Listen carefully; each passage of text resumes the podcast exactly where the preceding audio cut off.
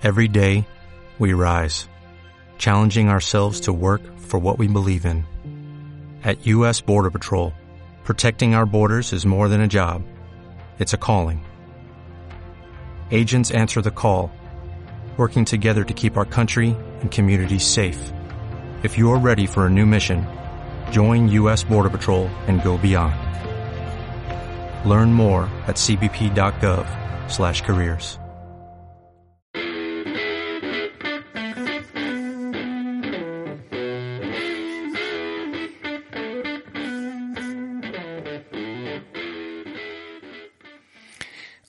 ¿qué tal estáis? Soy Pablo Castillo, Neo Rider, entrenador de deportes de resistencia y aquí en vuestro podcast Hablemos de Correr. Ya sabéis, un podcast en el que hablamos de correr, pero sobre todo de temas relacionados con el trail running. Y si en un momento dado tenéis que contactar conmigo, pues ya sabéis, podéis escribirme a pablo pablojcastillo.es y buscadme también en YouTube como Pablo Castillo, que tenemos un canal en el que hablamos de trail running, eh, podéis verme corriendo en el Ultra de Mont Las 100 millas del Genal y muchas otras cosas.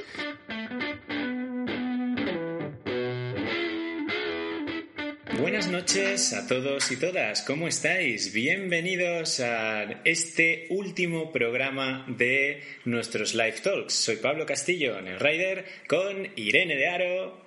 ¿Qué tal estáis? Buenas noches. Buenas noches.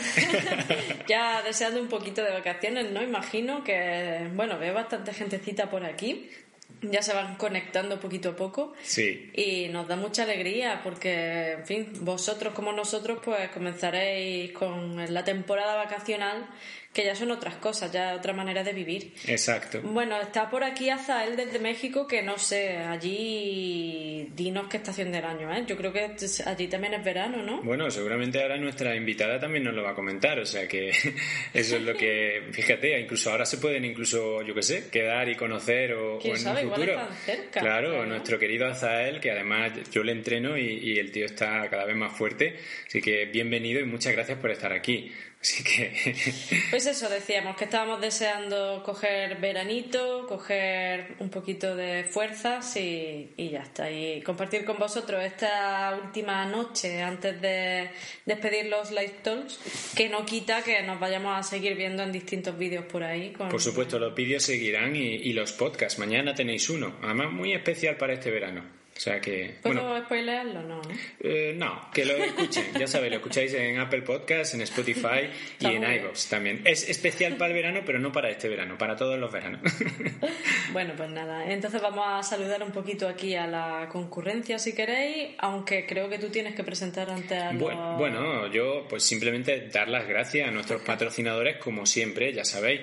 Pues hombre, la ropa que me viste cuando no estoy corriendo, eh, pues mirad, aquí llevo una camiseta de Minimalims, ¿vale? Ya sabéis, la marca de Pepe Martín. Ahí está, Minimalims Brand. Y si les compráis a ellos, que son una pequeña empresa y además una empresa solidaria, una empresa responsable, una empresa que te dice lo que le cuestan las cosas, lo que paga por las cosas y que encima eh, es eh, carbo responsable, o sea, sus productos son de cero emisiones, pues hombre, mejor que mejor, ¿no? Entonces, ahí lo tenéis, Minimalims Brand.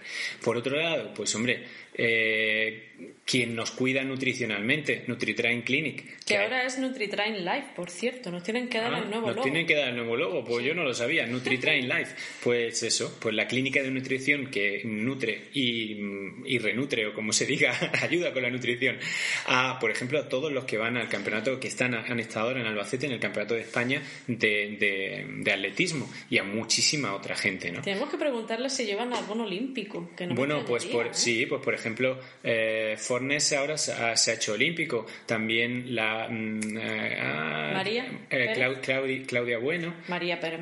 También, vale, pues ellos están con NutriTrain. A todos los lleva la, la, empresa de Roberto. No estoy muy seguro si está María Eh, Pérez también, pero no lo sé. creo que sí que se conocen. Pero la, esta chica María Bravo, Sí, todas las que, sí, todas las que van han estado y además han hecho unos campeonatos de Albacete alucinantes y todos, todos van. Así que sí, sí, tiene bastante olímpico eh, Roberto y toda su, su gente en NutriTrain. Así que ya sabéis, la mejor clínica de nutrición que hay, sobre todo para deportistas, y si queréis y queréis probarla, pues tenéis descuentos si decís que vais de nuestra parte.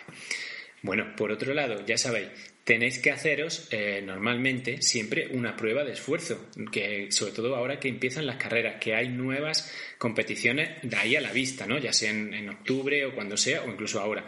Pues oye, haceros pruebas de esfuerzo con Aidoven, que son el holter que si buscáis en el canal nos visteis que lo estuvimos llevando durante, bueno, pues 21 días puestos, eh, excepto cuando había que ducharse, y pues, oye, mm, te da unos registros brutales de tu corazón que ni siquiera sabías que tenías. Por, por ejemplo, la diferencia eh, nocturna, diurna, pero en eh, milisegundos, o sea, es alucinante. Y luego te genera una prueba de esfuerzo para seis meses. Con lo cual. Tú y yo estábamos muy bien. Sí, no, no estábamos mal. Yo tenía mi bradicardia generada por tantos años de atletismo desde los siete años. Yo no, yo pero eso es lo que hay. Normal, corriente, vamos, un, organismo funcional que se dice, pero. pues bueno, ahí está. Entonces, ya sabéis, si queréis con Aidoven, pues tenéis nuestro código, que es Pablo Castillo 10, y tenéis un 10% de descuento en todos eh, los servicios que ofrecen.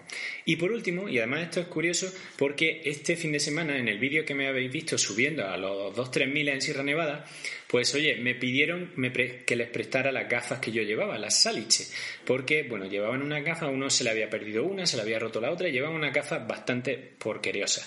Las probaron y les gustaron mucho. Así que, bueno, pues saliche.es, ahí lo tenéis, gafas italianas hechas en Italia, nada de hecho en China, y NeoRider 20 para un 20% de descuento. Aquí nosotros no nos llevamos nada, solamente pues que me envían las gafas a mí y yo la uso y ya está. Pues lo dicho, estos son nuestros patrocinadores. Han llegado nuevos patrocinadores que ya los iréis viendo en vídeos. Os puedo adelantar que soy embajador de Jiver, de los auriculares inalámbricos deportivos, y vienen por ahí, por el correo, dos zapatillas de topo y mochilas de Camelback. Así que, bueno, hay que dar las gracias.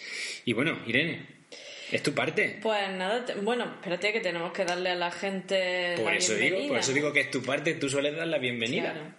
Bueno, aquí por supuesto está Azael, que ya lo hemos mencionado, que está desde México y nos da muchísima ilusión porque yo creo que fuiste de los primeros al llegar, eh, en llegar al canal y aquí sigue, así que nada, un abrazo muy grande, ¿vale? Este Buil, que tampoco falla nunca, esa es la realidad. Y te mando un abrazo muy grande tanto a ti como a Joaquín, ya lo decimos todas las lunas que nos vamos viendo por aquí. Así que también muchas gracias por estar ahí. Paco Delgado, que también ha dado las buenas noches. Dani Mestanza, que no podía faltar tampoco. También, también. Y bueno, acaba de entrar por ahora aquí eh, Tito Mariano, hombre, Tito te echábamos en falta. Y bueno, el otro día tuvimos una breve conversación acerca de eh, de trail, de cómo nos había ido la vida durante este año y, nos alegra siempre mucho saber de ti, Tito. Así que nada, no te pierdas mucho por ahí. Bueno, pues oye, ya se irán sumando más conforme van apareciendo y pasan los minutos. Y si no, ya sabéis que lo podéis ver en diferido y también en el podcast que sacamos más adelante. Y creo que es que hoy, como los que no jugamos al fútbol ni sabemos nada de fútbol, pues no nos enteramos, pero me parece que es que hoy jugaba España o no sé qué, porque cuando hemos sacado a los perros o yo he ido a entrenar, no había nadie en la calle mm, y escuchaba algo así como gol, gol, gol, digo, ah, pues será que está jugando España o quien sea. Pues como el fútbol y este canal no se llevan bien, pues no tenemos ni idea, así que será por eso. Bueno, pues lo dicho, eh, vamos a empezar. No queremos robarle tiempo a nuestra invitada. Tenemos un programa súper chulo que yo creo que os va a gustar y vamos a darle paso a nuestra querida Clara, que está esperándonos al otro lado del mar, como decían en, la, ¿cómo se llama? En la, película de, la sirenita. Así que vamos a verla, que la tenemos aquí. Bienvenida Clara y buenas noches, eh, bien hallada aquí en nuestro canal y en nuestro programa. ¿Cómo estás? Hola, hola Pablo, Irene, muchas gracias por esa cálida bienvenida. Y aunque no sea de noche por aquí, porque yo estoy ahora en Guatemala y son exactamente la una y diez de la tarde, os, os mando un súper abrazo. Muy bien, pues qué alegría de tenerte aquí en persona. Así que bueno, Azael no está en México. En México estuvo creo que hace unos días, y así que ya está en Guatemala. Así que otra vez será. Bueno, bueno, pues yo creo que, Clara, para, para quien no te conozca, deberíamos empezar por contar un poco tu historia, ¿no? Y cómo eh, comienza ese, en ese 2019 una persona que tenía una vida, podemos decir, estructurada y demás, tú cuenta lo que quieras contar, y de repente decide pues un poco dejarlo todo y marcharse a, iba a decir re, pero no, a correr el mundo y a través del mundo ir conociendo pues, eh, pues personas, lugares, experiencias y demás. Eh, pues dispárate. Clara. Pues le doy caña, le doy caña, Pablo. Efectivamente, yo, yo empecé mi viaje en octubre de 2019 cuando decidí dar la vuelta al mundo corriendo. Y mm, me inventé un proyecto que llamé Kilómetros para el Mundo, que a pesar de no desplazarme corriendo, porque yo soy mochilera y cojo medios de transporte, lo que hago es correr 15 kilómetros en cada sitio al que llego. Y así, 15 tras 15, estamos a punto de celebrar los 5.000 kilómetros que que llevo. Empecé por la zona de Asia, concretamente por Nepal, también he recorrido parte de Europa y ahora me pilláis en Guatemala. Eh, ya no estoy en México, en México he estado tres meses, pero justo me acabo de mudar hace como 20 días o así. Y efectivamente yo mi vida poco tenía que ver con viajar y correr. Tenía bastante que ver, en verdad, porque a mí era lo que más me gustaba del mundo, ¿no? Yo trabajaba en banca de inversión, yo soy economista y tenía muy buen puesto de trabajo, buenos compis, eh, el curro era interesante, pero me interesaba más esto de, viajar y correr. Y entonces eh, ahorré un tiempo, preparé al entorno, porque como os podéis imaginar, no es una decisión que todo el mundo eh, pues adopte de manera fácil y en, particular eh, de mis amigos o familiares nadie había hecho una locura así de así de grande, ¿no? Entonces hubo un tiempo de preparación y finalmente hice la mochila, colgué como me gusta decir los tacones para ponerme las tapas y salí corriendo. Digo que, eso de los tacones ha sonado, muy bien, que parece ser que en los trabajos la gente se olvida de que puede ir con zapato plano, pero que el, tacón es muy, muy lesivo y muy malvado. Pero bueno, es una liberación, la verdad. Bueno, pues nada, Clara. Efectivamente. Entre el público que nos está escuchando esta noche, eh, antes mencionaba a Tito Mariano, que justamente es una persona que te sigue de, por tu Instagram y por tus redes sociales. Eh, y ya ha estado, él ha estado pendiente de tu andadura eh, y nos ha lanzado dos preguntas que yo te voy a trasladar ahora mismo, ¿no? Porque tú has comenzado hablando de cuál era el escenario general que, en el que estaba inmersa tu vida antes de decidir este cambio. Eh, y Tito quiere saber qué fue, cuál fue el chip concreto que generó que tú decidieras pegar ese salto. Pues eh, bueno, primero saludar a Tito, que efectivamente es fiel seguidor, aparte de por mi red social que es Instagram básicamente. Mi usuario es arroba kilómetros para el mundo. Él también me sigue en Territorio Trail, que es donde yo participo en Radio Aragón una al mes más o menos para contar mis, mis andaduras. Bueno, Tito, pues yo te cuento, yo eh, no hubo nada que, que, fuera un detonante concreto, no hubo nada por lo que se me pelara el cable en, en particular, ¿no? Era, yo siempre he tenido mucha inquietud por viajar, me gustaba correr y empecé a plantearme cosas, empecé a plantearme la idea de, de eso, de dejar un poco mi vida, porque me di cuenta que lo que más mm, tengo más preciado es el tiempo y por otra parte tenía una condición bastante buena, ¿no? Yo tengo 35 años, yo mi carrera profesional ya estaba avanzada, me permitió ahorrar, ando bien de salud, mi entorno está también bien de salud y a día de hoy no tenía no tenía pues eso una familia una hipoteca no tenía nada que me atrás Entonces fue una idea que fue poquito a poco, una semilla que fue creciendo, pero no fue un detonante de boom, me voy a correr por el mundo. Nos planteaba otra pregunta. Eh, ¿Cómo ha afectado el tiempo de pandemia a todo el desarrollo de tu aventura? Porque la verdad es que como, bueno, pues ya sabemos todo lo que han sido los confinamientos. Cuéntanos cómo te pillo a ti, cómo lo viviste y en qué ha afectado pues todos los proyectos que tú tenías planteados, que imagino que han tenido que reconducirse, ¿no? Bueno, me encanta me encanta esa pregunta, porque lo primero, eh, tenéis que conocerme un poquito más y saber que yo soy súper positiva. Entonces, siempre soy de ver el, el, vaso medio lleno. Entonces, os voy a hablar cómo ha afectado la pandemia, os voy a hablar de los efectos negativos, pero yo en Compendio y en general os digo que la pandemia no ha estado tan mal para mí, ¿no? Lo primero, porque la pasé en una isla tailandesa paradisíaca. Mientras que en España estabais encerrados, chicos, yo estaba bajo el cocotero tomando el sol porque a mí me dejaban salir y lo que, y lo que tuve que hacer es cambiar mi rutina de 15 kilómetros diarios por entrenamiento que yo desempolvé de mis tablas de atletismo cuando entrenaba en Madrid, ¿no? ¿Por qué? Porque en Tailandia las tres únicas normas que había al principio de la pandemia eran, uno, no se vendía alcohol, dos, había toque de queda y tenías que estar a las nueve en casa, y tres, que eso sí que me afectó considerablemente, no se podía viajar interprovincialmente. Entonces decidí quedarme en la, en la isla. Además estaba acompañada por aquel entonces de un chico que me había encontrado en Myanmar, o sea que fenomenal. Lo siguiente es que yo mi ruta inicial, iniciática, era salir eh, y recorrerme la parte de Asia y terminar, terminar, o terminar la parte asiática en, en Australia, ¿no? Pero ¿qué pasa? Que en Asia cerraron fronteras. Entonces yo tuve que plantearme un cambio.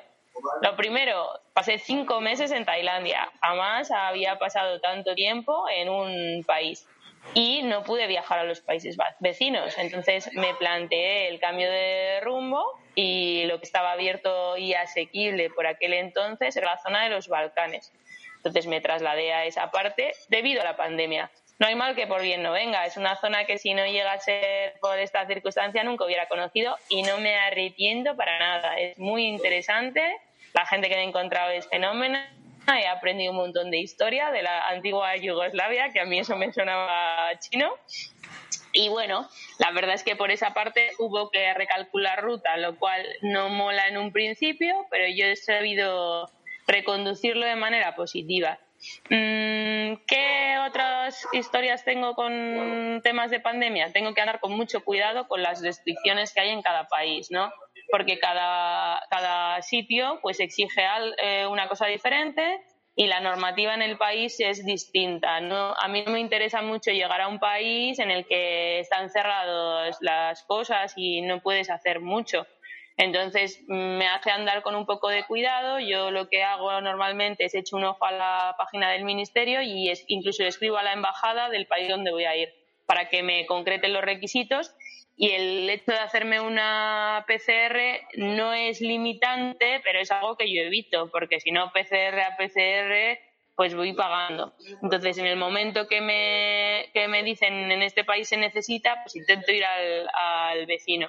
Entonces, logísticamente es menos improvisado que como era mi viaje, porque tengo que plantearme con un poquitín más de tiempo cuál es, va a ser mi próximo movimiento. Eso también puede ser considerado no positivo, no negativo, digamos. ¿Qué hay de bueno? Que en pandemia no ha viajado nadie. Entonces, eso se refleja en dos cosas. Una, los precios. Los precios han bajado considerablemente, tanto a nivel de alojamientos, como a nivel de hostelería, como a nivel de incluso transporte, ¿no? Los vuelos estaban bastante baratos. Esto es un puntazo, haber, haber pillado esos precios, y eso es gracias a la pandemia. Y la segunda cosa muy positiva es que al ser cuatro gatos los que viajamos, la población local nos cuida mucho, ¿no? Nos cuidan mucho, quiere decir que no es lo mismo si tú eres uno entre 100 que si eres el único turista que llega a un pueblo. pues la gente te acoge más, en un restaurante te preparan las cosas con más cariño, etcétera, etcétera.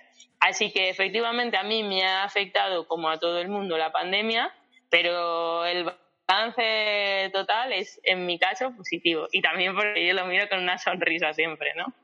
Bueno, es muy interesante cómo lo comentas y sobre todo esa, eh, podemos decir, esa visión de la vida, porque curiosamente ayer eh, hablaba yo con Irene acerca de una lectura que hice de una chica que eh, recorrió pues desde, mm, bueno, un recorrido alpino que se hace en invierno, además, desde Austria hasta la costa de Niza. Todo ello por las montañas en invierno. Son unos veintitantos días, ¿no? Y cómo se convirtió en la primera mujer en la historia que terminaba dicha eh, aventura junto con iban tres mujeres dos se retiraron y unos cuantos hombres y también algunos de ellos se retiraron pero al final acabaron cuatro personas.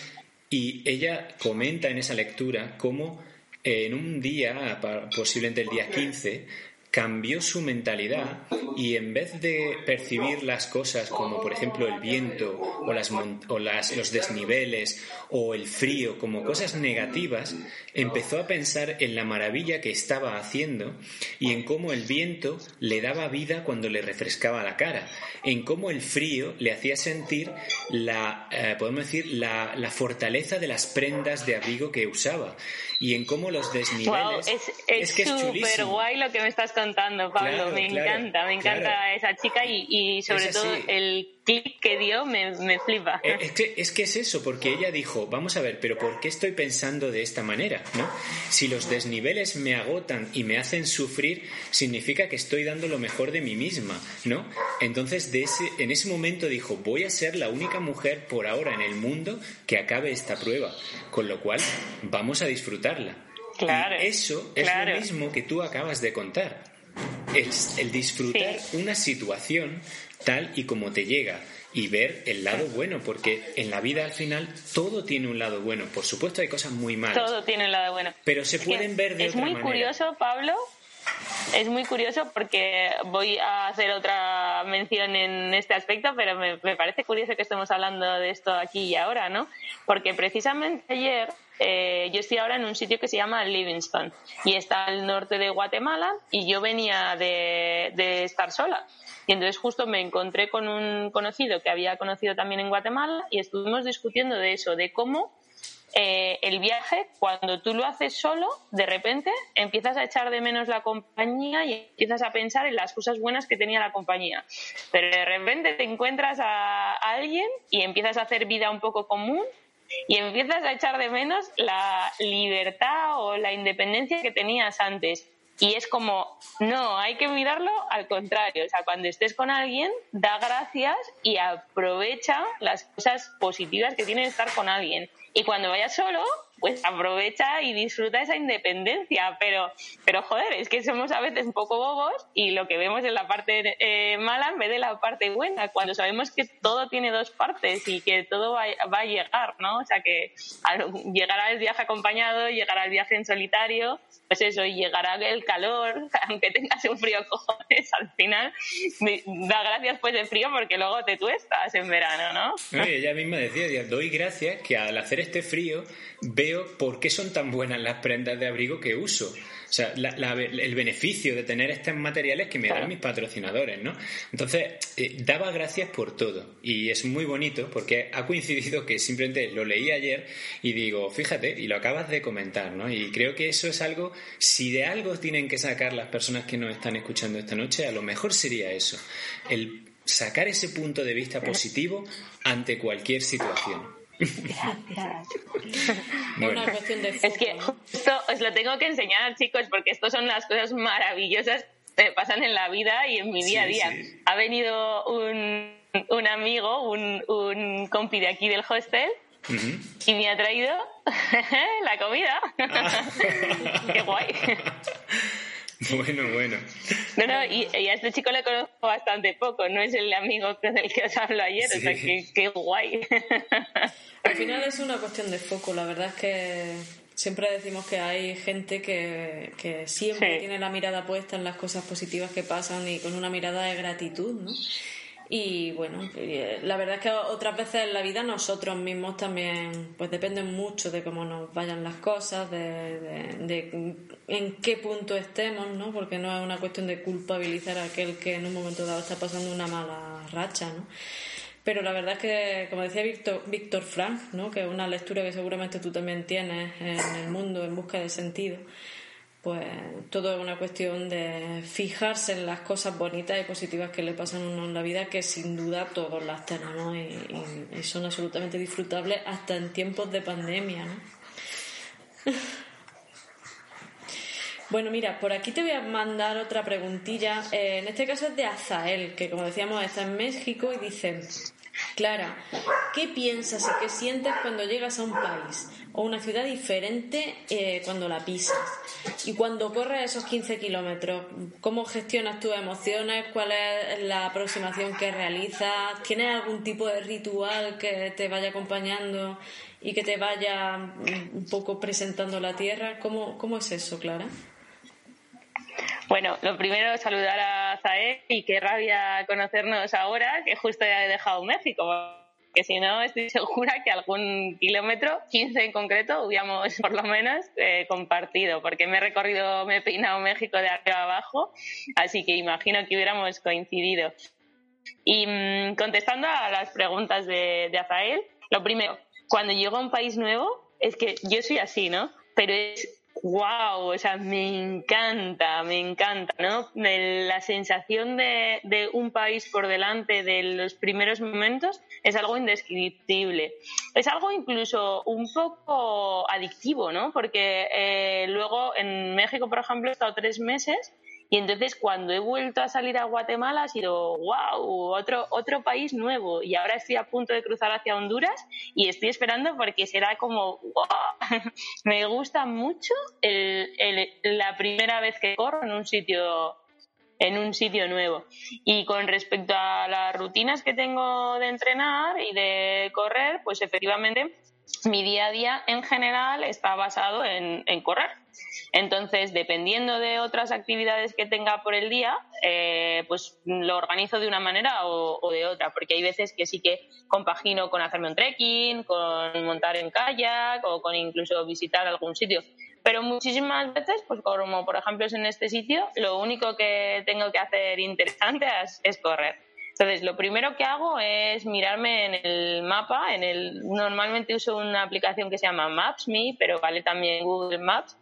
Lo que hay interesante por aquí, ¿no? ¿Y qué suele ser interesante a mi modo de ver? Pues eh, si es una ciudad, pues algún monumento, algún mirador. Si es más campo, si tienes un mar cerca, un río, una montañita que parezca que se vaya a ver chulo, ¿no? Eso es lo que suelo poner como la chincheta ahí.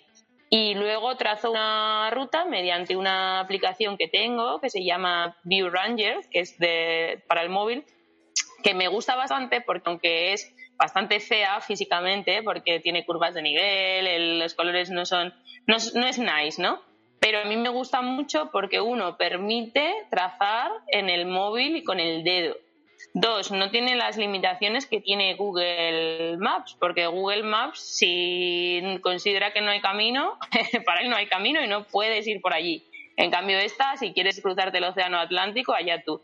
Y lo tercero es que mide, además de distancia, altitud, que eso para los que corremos es muy, es muy importante, porque amigos, no son lo mismo 15 planitos que 15 arriba y abajo y que 15 solo para arriba.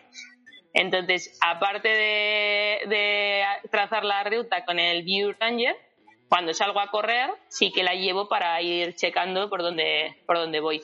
Mientras que corro, también grabo con una aplicación que se llama Wikilog y uso también Strava, pero lo de Strava a mí particularmente me gusta menos, a mí la que me gusta es Wikilog y Strava la utilizo porque mm, participo, soy embajadora de un programa solidario que se llama Yo doy mis pasos, esta iniciativa es de la Fundación GAEM, y con la cual todos los kilómetros que computo se los dono a, ellos y ellos los transforman vendiéndoselo a patrocinadores en dinero para investigar contra la esclerosis múltiple. Entonces llevo esas dos aplicaciones, ViewRanger y, y Wikilog, o sea, perdón, em, Wikilog y Strava para contabilizar y luego documentar. Hago alguna fotito, me hago el vídeo para el Instagram, hago alguna historia para mi blog, que es, por cierto, www.kilometrosparalmundo.com. Y, y eso es lo que hago en torno a correr. Estiro unos 10 minutos todos los días, llevo, eso es muy divertido, llevo en la mochila, porque soy mochilera, pero eso no falta, llevo en la mochila una cosa que se llama foam roller, que es un rulo, cilindro así de grande, hueco, eh, de plástico, para darme masajes en las piernas y procuro darme algún masaje que otro vez en cuando. Yo en tiempos de que competía, cuando estaba en, en Madrid, iba al fisio semana sí, semana no. Así que eso, es lo que lo he hecho de menos. Pero so far so good, no, no he tenido por ahora ninguna lesión limitante y toquemos madera. Oye, eh, Clara, yo tengo curiosidad por una cosa. ¿Alguna vez repites recorrido? Porque a lo mejor si te quedas varios días en el mismo sitio y te encanta algo, ¿eso forma parte de tus posibilidades? Justo, repito recorrido cuando me gusta mucho mm, y cuando no hay otra posibilidad. Hay, hay, sitios que no tienes otra posibilidad y repito. Y ahora acabo de sacar eh, mi canal de YouTube, que lo podéis buscar con Kilómetros para el Mundo, y entonces, esos sitios que me gustan mucho, aparte de repetirlos, como que me llevo una cámara que es un poquito mejor que la del móvil para, para luego documentarlo bien. Entonces, las tres posibilidades, aunque salga para el canal de YouTube, pero normalmente va de la mano con que eh, eh, me haya gustado mucho, o que no exista otra, otra posibilidad de recorrido y entonces tenga que hacerlo más de una vez. Muy bien. Y estuviste, eh, por, lo digo porque esto le puede gustar a, a, los que somos ya, vamos a decir, eh, traileros antiguos, los que llevamos mucho tiempo en esto. Estuviste hace poco, hace un mes, estuviste en las barrancas del cobre. Eh, ¿No? Eh, si no me equivoco, mm. estuviste. Tierra de Tarahumaras. Tierra de Tarahumaras y tierra. O de, claro, del extinto eh, Giri Caballo Blanco, que estuvo allí tanto tiempo y que sí. murió allí y que da nombre un poco a, la carrera que se hacía allí. Eh, ¿Pudiste correr en aquella zona?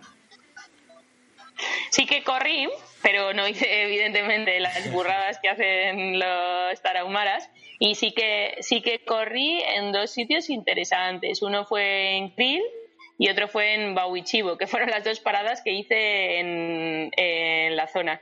Y la verdad es que los paisajes son son brutales para, para correr. Y además me emocionó mucho porque los tarahumaras existen.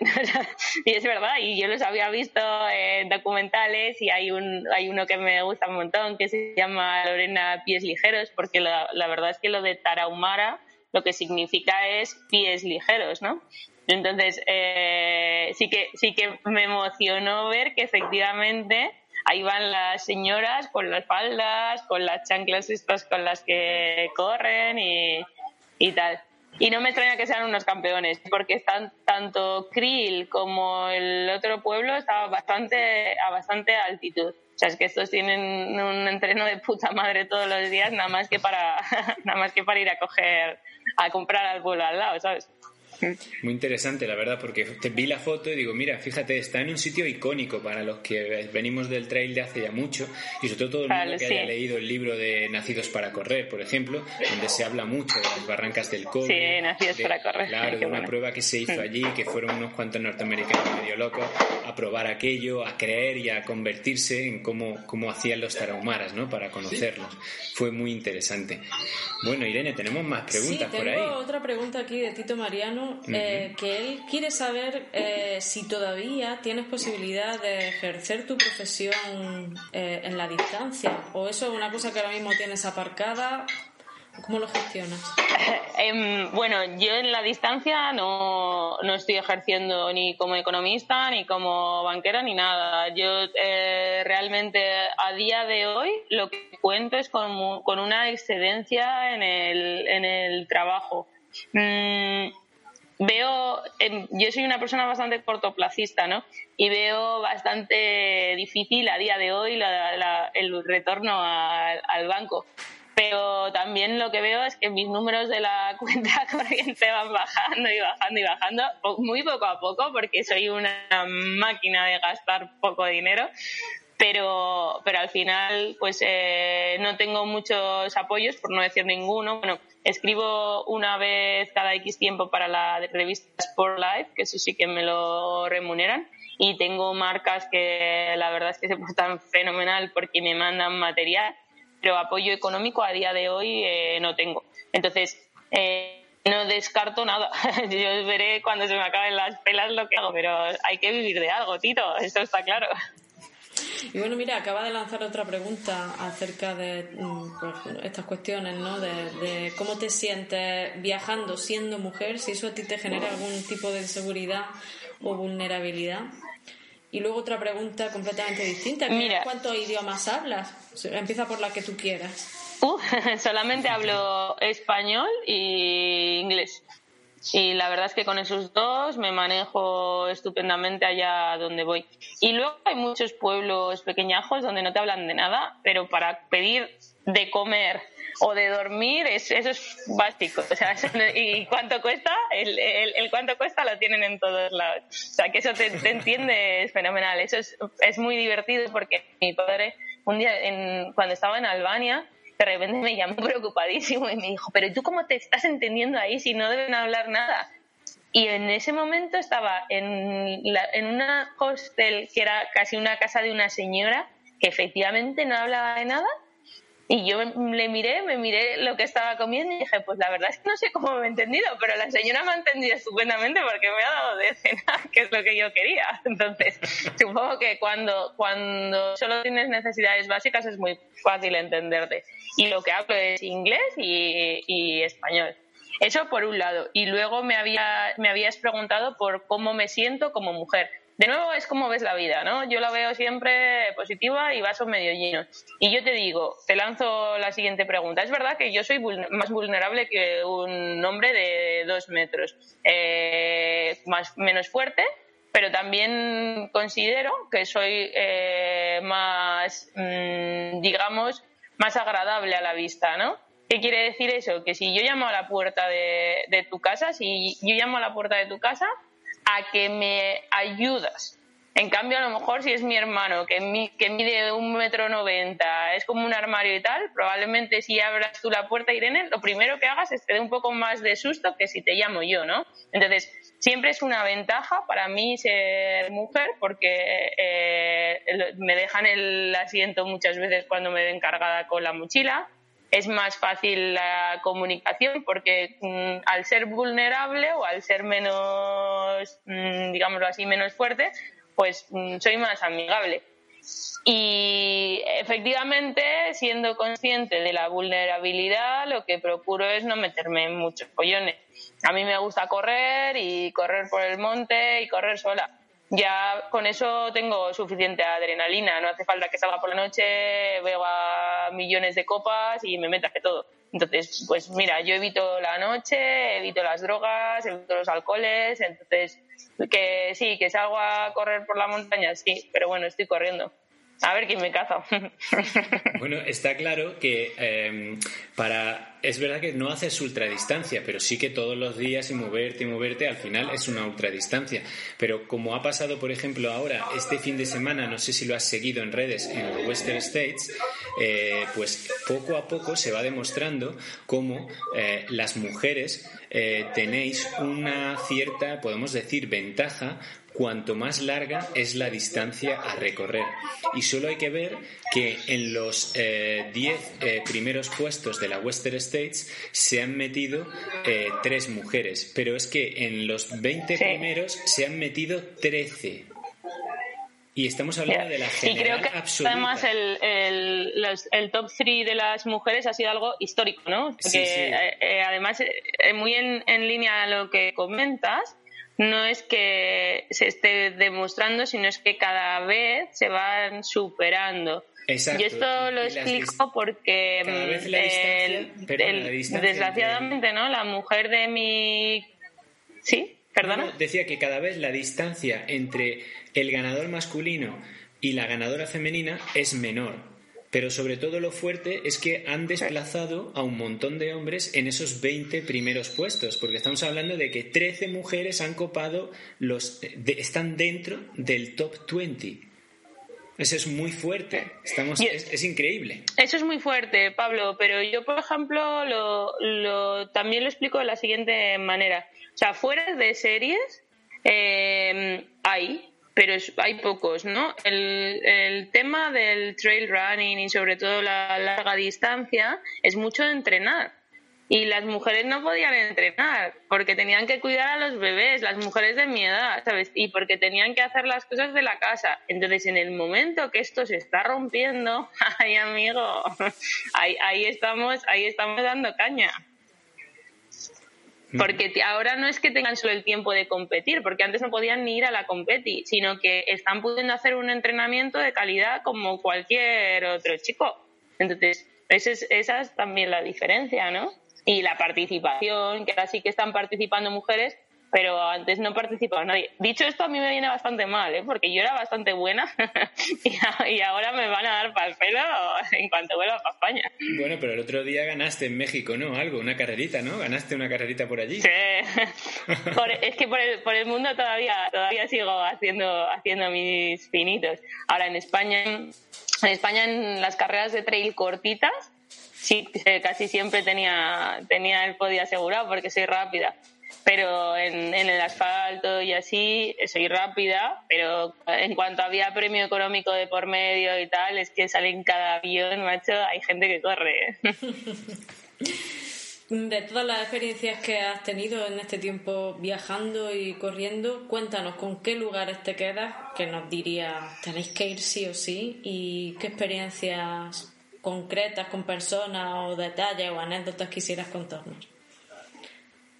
Bueno, el, sitio por excelencia que os recomiendo y más en este foro es Nepal, ¿no? O sea, Nepal es brutal. Si te gustan, espero que os gusten las montañas, eh, los Himalayas son otro planeta.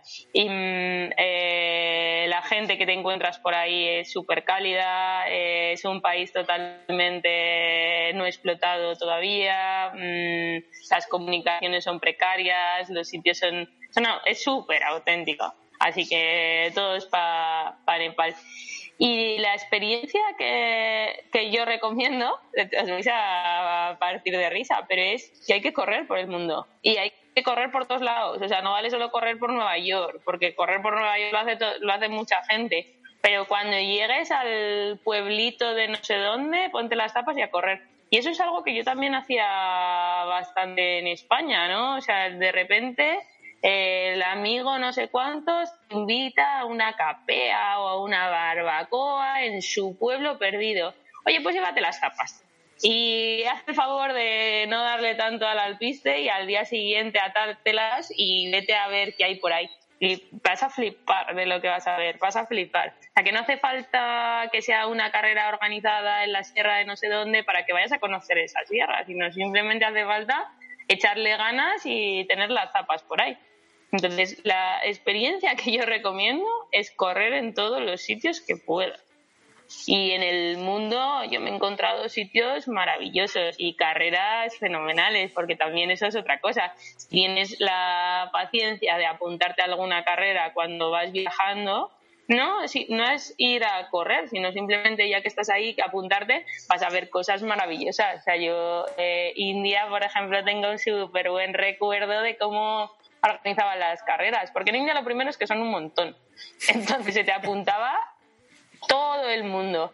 Había gente que no, que no había corrido en su vida. O sea, a mí me decían, no, yo lo máximo que he corrido tres kilómetros y se estaban apuntando una de diez. Que dices, wow.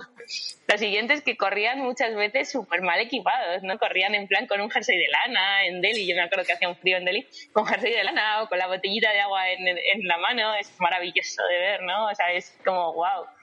Eh, las carreras son, son una experiencia súper distinta allá donde, allá donde vas. Me he recordado cuando hemos estado corriendo en Euráfrica a veces y a veces corrían en, en unos sitios muy perdidos de, Marruecos, pues corríamos una etapa y se veía pues algunos corredores marroquíes muy de, pues, muy de pueblo, ¿vale? Muy de pueblo, pues eso, con, con un jean sack de esos típicos de cuerdecilla en vez de llevar una mochila, con una botella de litro y medio en la mano, corriendo, con un pantalón de tergal, cosas así que, como tú dices, son muy auténticas, porque luego eran de los que quedaban primero, ¿eh? Ahora, yo te digo una cosa, que yo por el Atlas eh, marroquí he corrido, porque yo tuve suerte y fui a hacer un 4000 ahí, bueno, el Tuzcal, y entonces me tocó un guía que me decía, no, yo corro, yo corro. Y yo pensaba, bueno, y vamos a correr un día. Y, y tenía unas zapatillas que era una mierda, tenía, bueno, que sí corría me dio para el pelo que irán con, la, con lo que quieras, con, chanclas o con tal. Pero luego esta gente cuando corre, corre. Por lo menos los, de, los marroquíes. Totalmente, ya. te digo, que iban con esa indumentaria, pero iban y, y, no quedaban nada mal, ya te digo. O sea, es una cosa muy, muy curiosa y muy, digna, muy digna de ver y de conocer, la verdad. Bueno, bueno. Y Clara, eh, ahora ¿Qué te depara el resto de, por ahora, el viaje? ¿Lo vas eh, pensando eh, un poco, pues ahora que estás en, en, América, ¿cómo vas a hacer? ¿Vas a tirar para el norte? ¿Vas a tirar para el sur? Mm, ¿Cómo te vas a mover? Yo más o menos, yo más o menos eh, siempre tengo una idea general, generalista en la cabeza, ¿no? En este caso, en esta etapa, la idea generalista, generalista era empezar en México e ir bajando Centroamérica para terminar en Suramérica. Eh, luego el viaje me lo da el día a día. Mm, después de México, el, paso lógico es Guatemala porque son vecinos y ahora pues tenía dos posibilidades. A mí me apetecía un montón y me sigue apeteciendo ir a Nicaragua. Pero desde aquí, desde Guatemala, volar a Nicaragua es muy caro. Entonces tengo que o atravesar El Salvador o atravesar Honduras. Entonces, viendo los requisitos de entrada, volvemos a, la pregunta de Tito. Em, en El Salvador piden PCR y en Honduras piden solo antígenos. Entonces me he decantado por ir a, por El Salvador porque la prueba de antígenos me cuesta menos. Entonces haré el eh, Honduras y después haré, haré Nicaragua. Creo que te lo he dicho bien, ¿no? O sea, Honduras pide antígenos y entonces es por donde voy a ir. Y El Salvador pide PCR, que es por donde no voy a ir. a veces mezclas ya países, lugares, anécdotas, recorridos y recuerdos. Porque, vamos, cuando te tiras una semanilla viajando... A mí me pasa una cosa... Sí, pues a mí, a mí lo que me pasa y lo que más eh, me noto es el mes en el que estoy, ¿no? Me, me, descoloco un montón. De repente empiezo a pensar y no me, y, no me acuerdo. ¿no? O sea, es muy difícil porque en, en España sí que lo tienes como súper segmentado. Cuando es Navidad eh, y hace el frío y no sé, y no sé cuándo. Aquí de repente hay días, hay veces que, que, me cuesta saber en el mes que estoy.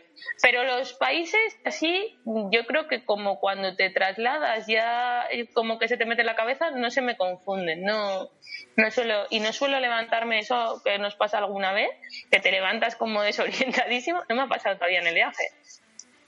¿Y cómo te comunicas con tu familia? ¿Y cómo es un poco la cotidianidad con ellos? Las, a día de hoy las a día de hoy las comunicaciones son maravillosas. Entonces, además, gracias a la pandemia se puso súper de moda lo de hacer grupos de llamadas de WhatsApp y cosas así.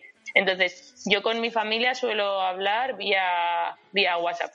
Y como luego cositas en el blog y así, pues van leyendo mis aventuras. Pero vamos, que es bastante automático, pese a que este cambio horario que tengo ahora es muy malo. O sea, Asia era muy bueno porque eran solo cuatro horas y, cuatro horas menos teníais vosotros y ahora vosotros tenéis ocho horas más que yo.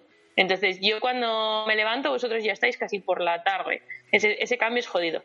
Pero bueno, las comunicaciones a día de hoy son bastante, están bastante guays. Bueno, sí, estamos haciendo un programa, imaginaros, estamos haciendo un programa con una entrevistada que está en el otro lado del mundo, o sea que están bastante bien las comunicaciones. Bueno, Clara, ¿y acabarás esta parte del viaje a lo mejor en esa punta soñada de todo el mundo que es la Patagonia? En Ushuaia. ¿Qué? ¿En Sí, me encantaría. Me encantaría, Pablo. A día de hoy, em, Chile y Argentina están cerrados. Oh. pero para cuando yo vaya a llegar a, esa zona, que será su verano, vamos a ver si podemos, ¿no? Vamos a ver si podemos. Oh, es que al menos terminar América del Sur en, en, Estaría de genial, ¿verdad? Sería un super final. Y corriendo por el fiordo allí, bueno, ¡ah, ¡qué chulada! Mm, Imagínate, a lo mejor cambio mi país preferido, mi sitio preferido, y ya nunca más vuelve a ser Nepal. Puede ser, puede ser, la Patagonia es la Patagonia. Es difícil, ¿eh? Aunque tiene que ser muy difícil escoger, porque es que cada sitio te tiene que dar cosas muy distintas. Todos los sitios tienen sus cosas buenas. Lo que pasa que como eso, esa pregunta me la han hecho muchas veces, yo creo que un día de estos tengo que revisarla. porque a lo mejor me la hicieron hace seis meses y ya he recorrido un montón de sitios. Y bueno, que al final Nepal me gusta, pero no tanto como Guatemala. Guatemala es muy recomendable. Guatemala ha sido un gran descubrimiento porque es una naturaleza tremenda volcanes, macho, yo, yo no sabía que los volcanes, a ver, lo sé por los libros que erupcionaban, pero es que yo he visto un volcán erupcionar cada 10 minutos, o sea, algo, una experiencia brutal lagos y ahora donde estoy es la playa. O sea, es que eh, lo tiene todo Guatemala. ¿Y en un momento dado del viaje piensas ir a África? Me encantaría, me encantaría. Estoy esperando, sobre todo la parte de Norteamérica, Canadá, la parte australiana, y estaba esperando África, pero parece que va a ser de otra manera. Estaba esperando, sobre todo, a tener el respaldo económico para, porque sé que es más caro, ¿no? África sé que es, es difícil de mochilero, entonces tienes que andarte con un poco más de cuidado y te vas a gastar más pasta. Pero bueno, tengo muchas ganas, así que seguro que me veis por, África y Negrona. Oye, lo que yo creo que sí que estarás haciendo, si lo estás haciendo y no lo quieres decir, bueno, será escribir un libro, ¿no? Porque, oye, mm, seguro que, que, me, y cosas pues, Me lo han preguntado varias veces, pero escribo mi diario de viaje, que eso es lo que hago en mi blog, en mi página web que es Kilómetros para el Mundo, tengo un apartado que es blog que hago mi bitácora de viaje. Entonces no es algo diario, sino es algo mm, más o menos mm, cuento mi trayectoria, es entretenido. Pero no estoy escribiendo, no lo estoy juntando y escribiendo un libro. Desde luego tengo historias para llenar más de un libro, pero, pero a día de hoy no lo estoy haciendo. Os enteraréis. Si lo hago, os enteraréis. Por ahora con el canal de YouTube ya tengo, ya tengo bastante, que vosotros sabréis que cómo va esto, madre mía, la de trabajo que da, ¿no? Sí, un poquito, un poquito. Pero vamos, yo eh, leyendo tu dossier que me enviaste y demás, y aparte en las entrevistas que te, he escuchado o he leído, digo, mira, esto es un, un libro que acabará en la tienda de eh, librería Desnivel. Tiene que acabar allí porque es un libro de aventuras por el mundo, corriendo. es, de la, qué, buena es esa tienda, eh, Pablo, qué buena es, macho. Yo la tenía, la tenía al lado de mi casa, de una de mis casas que tuve en Madrid, de, bueno, que tuve que alquiler en Huertas, y es que era un gustazo pasarme, pasarme por la calle Matute, por la plaza del Matute, e ir a la, a la librería Desnivel. Joder, qué honor, ojalá, imagínate, llegar y ver que tengo ahí mi libro, tío. La, el contenido seguro que tienes para poder llenar un buen libro y, muy interesante, porque, oye, más gente escribe de este tipo de historias y son libros muy vendidos, porque al final todos estamos necesitados de, aventura. Yo creo que por eso el trail running ha crecido tanto en, países como España o en el mundo entero, ¿no? Porque al final te hace evadirte de ese día a día, de esa semana corriendo por el monte entre fin de semana o viviendo aventuras de 100 kilómetros o lo que sea, al final son cosas que te sacan de ese día mundano, ¿no? De la oficina, del tal, y te reconectan con la naturaleza. El hecho de estar corriendo entre rocas, entre árboles, mm, caerte y rasparte las manos como cuando eras un niño, o sea, esas cosas eh, la gente yo creo que está necesitada no solo de leerlas, pero también de vivirlas, ¿no? Pero bueno, no sé, yo te lanzo la idea, ojalá, ojalá ese libro salga en un momento. Ojalá, ojalá. y claro, tú os enteraréis sí, sí. ¿Tienes la sensación de que tienes un sitio al que volver como tu casa o ya esa idea de hogar tal y como nosotros la entendemos ha cambiado para ti? Em, Casa siempre es casa porque tienes la familia y los amigos de toda la vida. Y eso yo creo que es algo que por mucho que viaje no va a cambiar. Mm, yo ya no tengo casa, yo cuando vuelvo vuelvo a casa de mis padres, pero, pero Madrid es mi casa. y todavía a lo mejor se me borra, yo qué sé, pero, pero por ahora lo tengo clarísimo. Bueno, dicen que la casa es donde está el corazón, ¿no? O sea, un poco el hogar es donde está el corazón. Al final puede cambiar. Imagino que ahora estás envuelta en toda tu aventura. ¿Cuánto tiempo llevas viajando ahora mismo? Bueno, yo empecé en octubre de 2019.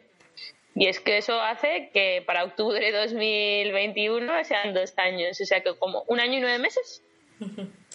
¿Y tienes eh, pensado o programado en qué momento acabar o todo lo dirá tu circunstancia económica como antes apuntado? La paz. el símbolo internacional. ¿Has tenido algún momento en el que.? Ah, por ahora, yo tenía dos variables cuando salí de casa, que eran eh, las ganas que tenga y las pelas y ganas como creo que se estoy transmitiendo chicos sigo teniendo tantas o más que al principio. Vale y nunca has sentido esa nostalgia que porque entre medias nunca claro claro que sientes y pasar navidades fuera de casa Joder, pues eso es duro, ¿no? O sea, porque además me llaman los cabrones y las uvas que no se toman en ningún lado y tal, pero, hombre, es normal, o sea, el corazón el corazón siempre está dividido en eso, en, que tengo yo a mi familia y a mi gente, porque aquí siempre ando conociendo gente, haciendo amistades, gente súper interesante, relaciones muy intensas, pero mis amigos de toda la vida son mis amigos de toda la vida y mi gente es mi gente. Entonces llega algún día que te levantas y dices, joder, macho, es que me encantaría darle un abrazo a mi amiga Marta o a mi madre, tío. A mi madre, que si me está viendo le mando un beso. Bueno, le puedes compartir el enlace y que te vea y que vea que está espléndidamente bien. Y, y bueno, disfrutando cada día, ¿no? ¿No has vuelto a Madrid? Es decir, no has hecho un kick en medio del viaje, ¿no? Sí? Sí, he vuelto dos veces. He vuelto dos veces. Cuando terminé la parte de Asia, eh, que empecé justo la parte europea, que era Croacia, ahí en el Impas me pasé por Madrid. Y cuando terminé en Turquía para cruzar a América, pasé por casa también. Bien.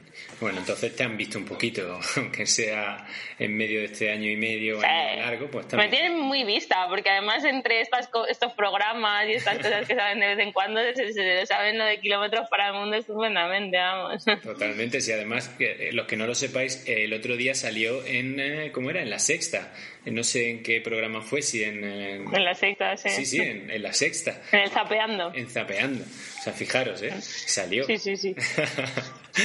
Bueno, bueno, pues aquí estamos. Nosotros normalmente eh, acabamos a las 10 y además que tú tienes la comida por delante y si, era caliente, lo siento mucho, pero a la pobre... Se me Así que te queremos dar las gracias, Clara, por eh, bueno haber estado aquí con nosotros esta, esta noche, por cerrar sobre todo este, este esta temporada de, de Live Talks de 2021, que la verdad que te lo agradecemos muchísimo. Y, bueno, ojalá que puedas culminar el viaje, eh, pero que sea durante mucho tiempo y que haya un patrocinador o varios que te permitan seguir durante más tiempo y enseñándonos esas cosas que, que nos enseñas en tus redes pues, pues muchas gracias a vosotros, Pablo e Irene, por vuestro tiempo, por invitarme al programa y lo dicho, espero que, sigamos en contacto y que, y que pueda seguir retransmitiendo y sigamos viéndonos. Lo que tú necesites, aquí, aquí nos tienes. Ha sido muy bonito compartir este. Pues muchas gracias y aquí me tenéis para también cualquier cosa, chicos. Sí, porque también a través de tus ojos, pues los que no tenemos un poco la... Ahora mismo no hemos tenido ese tipo de experiencia. No voy a decir la suerte porque al fin y al cabo todo lo que tú tienes te lo has hecho tú sola. O sea que eh, ha sido una decisión de vida muy valiente y, y sobre todo muy, seguramente muy enriquecedora, pero también compleja, ¿no? Así que te agradecemos que tengas la generosidad de compartir con todos nosotros y nosotras tu tiempo y tus experiencias que bueno, nos gustan y nos inspiran y, esperamos que te vaya siempre bien. Muy bien, pues muchas gracias a vosotros y nos vemos a la próxima. Por supuesto, Clara, que seas muy feliz y que tengas mucha suerte en todo el camino, ¿vale? Bueno, y a todos vosotros que estáis ahí, ahí tenemos a Clara, a todos vosotros y vosotras que estáis ahí, os damos las gracias por haber estado esta noche, eh, este lunes 28 de junio, además un día muy especial por el tema del orgullo, que desde aquí lo, lo reivindicamos. Pues Gracias por estar ahí, gracias por seguirnos en los vídeos, gracias por seguirnos eh, en todas las redes y bueno, eh, ¿qué más que se os puede decir? Que seáis muy felices, que es vuestra única obligación y que estaremos aquí haciendo vídeos, haciendo podcasts y que los live talks volverán en septiembre. Así que Qué felices vacaciones, que disfrutéis de vuestro verano y que estéis muy bien, que es lo que hace falta. Os queremos mucho. Sed muy felices. Adiós a todos. Os queremos.